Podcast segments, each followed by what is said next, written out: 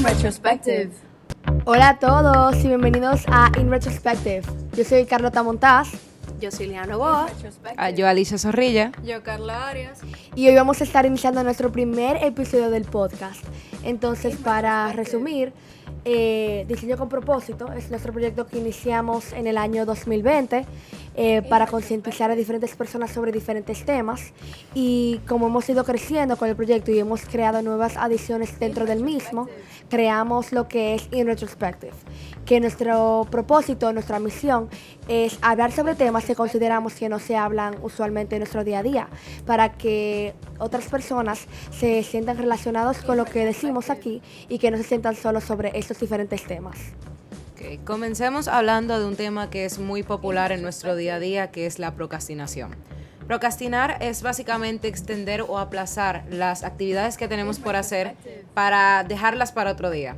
Lamentablemente es algo que suelen hacer muchas personas hoy en día porque es mucho más fácil decir voy a hacer eso mañana a decir lo voy a hacer ahora y así salgo de eso. Eh, a primera vista puede parecer una forma mucho más fácil y conveniente de hacer las cosas, pero la realidad es que trae consigo una serie de cosas que no, nos pueden perjudicar a largo plazo. Ya como Alicia ha mencionado, podemos definir la procrastinación como retrasar o posponer nuestras tareas hasta el último minuto o después de la fecha límite de entrega. Eh, también hemos notado mucho como nosotros mismos incluso evadimos, posponemos o aplazamos la ejecución de nuestras tareas, proyectos, asignaciones y o responsabilidades realizando otras actividades que nos resulten placenteras. Al procrastinar, tendemos a usar otras actividades como refugio con la finalidad de no asumir la responsabilidad que tenemos que hacer.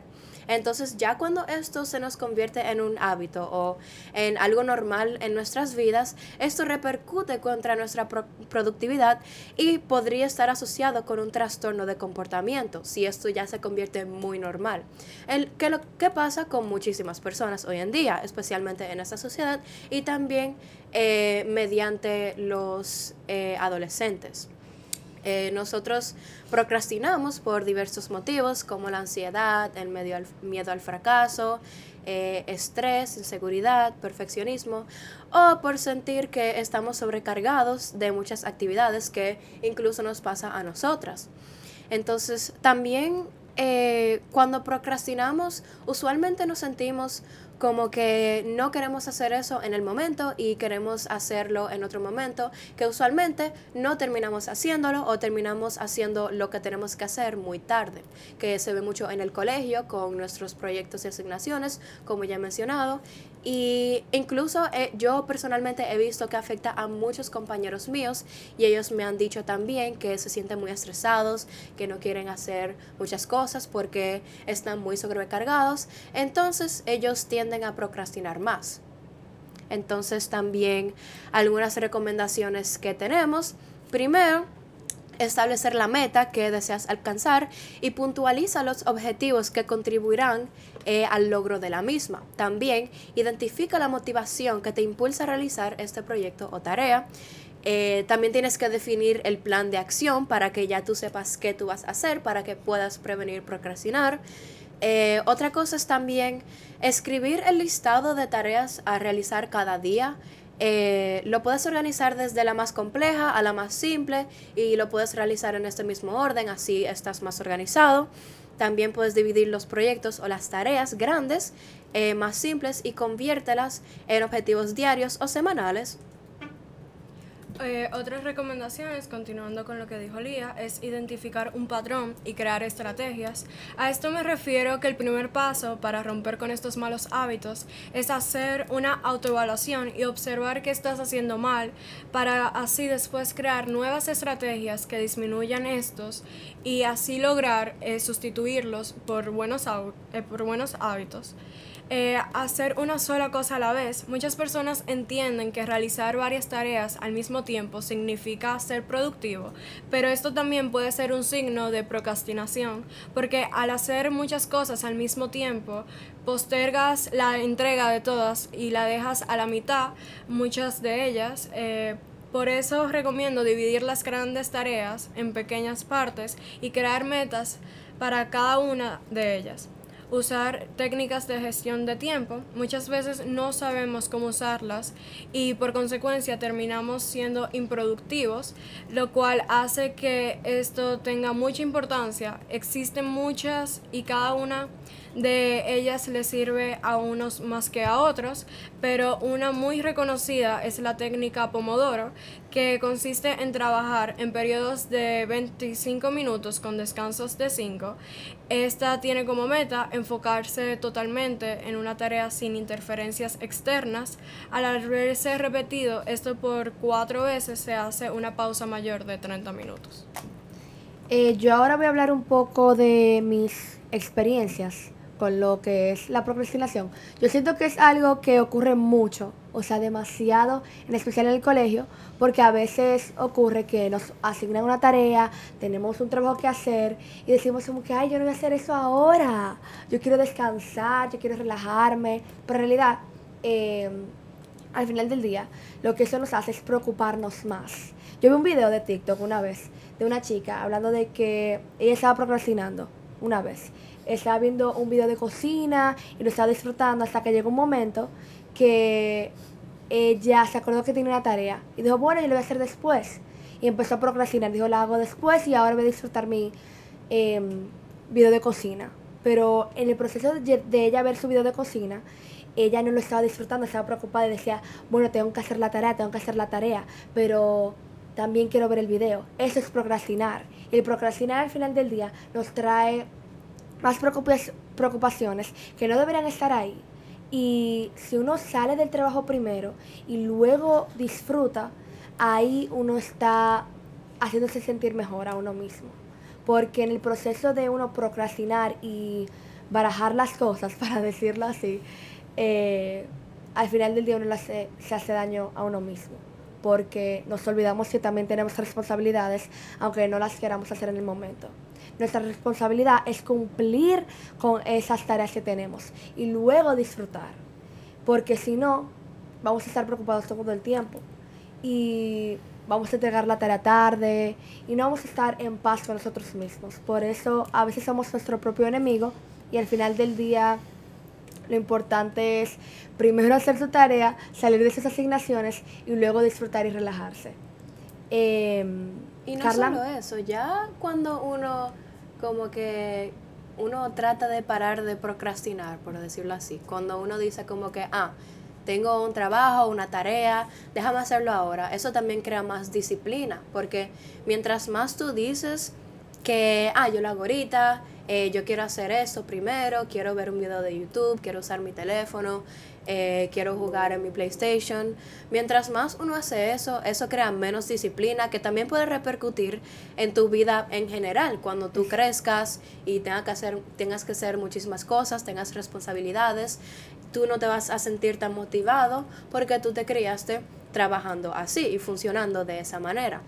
Entonces ya cuando tú te acostumbras a hacer eh, ya, los, ya sea los trabajos o tus responsabilidades en general, cuando tienes que hacerla o incluso más temprano, entonces así tú vas creando buenos hábitos que te pueden mejorar tu vida y también tú puedes estar más organizados, más organizado, porque usualmente si tú procrastinas es como que tú tienes ese sentimiento de que, ay, estoy haciendo esto, pero como que tengo el sentimiento de que tengo que hacer una tarea o un trabajo y como que eso me está afectando en el juego o en lo que estoy haciendo y tengo que hacer el trabajo, pero no lo quiero hacer. Entonces, eh, es importante tú tratar de, tú sabes, como que hacerlo cuando tú lo tienes que hacer. Así mismo es. Yo siento que también es importante autoevaluarse y decir por qué me siento así, por qué no quiero hacer el trabajo. Y a veces permitirse esa libertad de, ok, voy a descansar primero y luego voy a hacer mi trabajo. O sea, es importante también descansar, hacer un balance.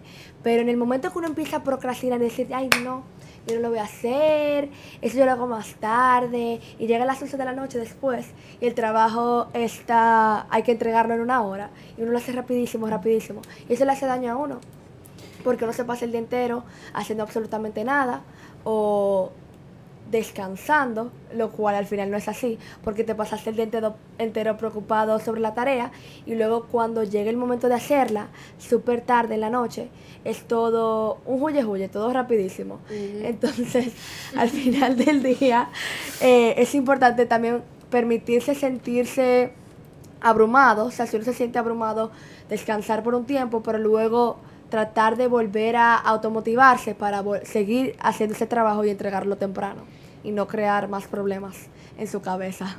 Es muy importante destacar eso que dijo Carlota, que es que muchas personas suelen confundir lo que es descansar y separar las tareas a procrastinar, porque realmente tomar un descanso de las tareas no es lo mismo que procrastinar.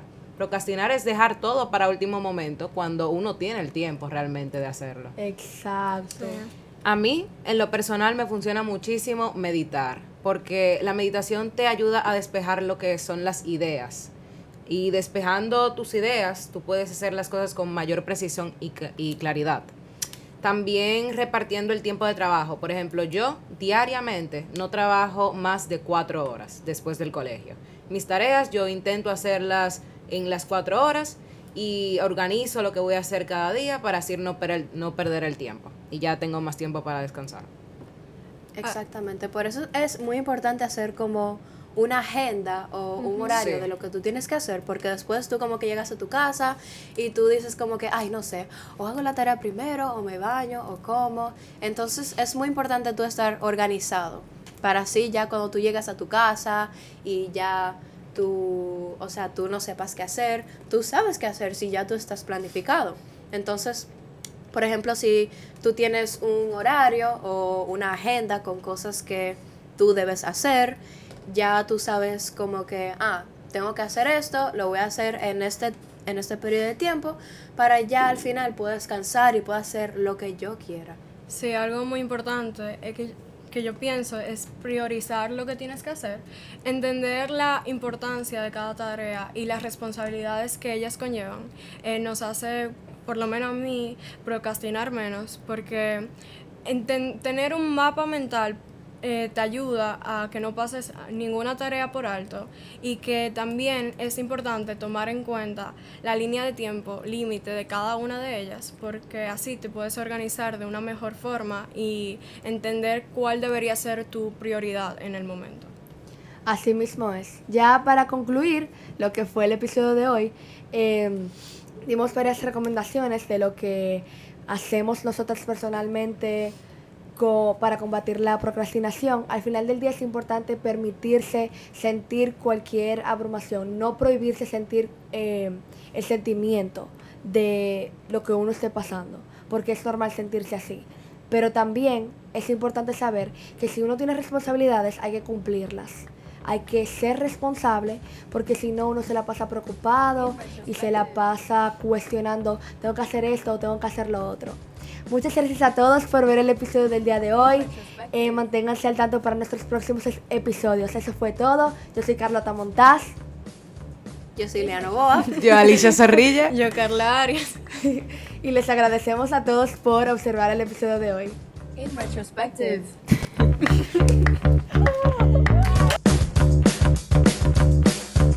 In retrospective.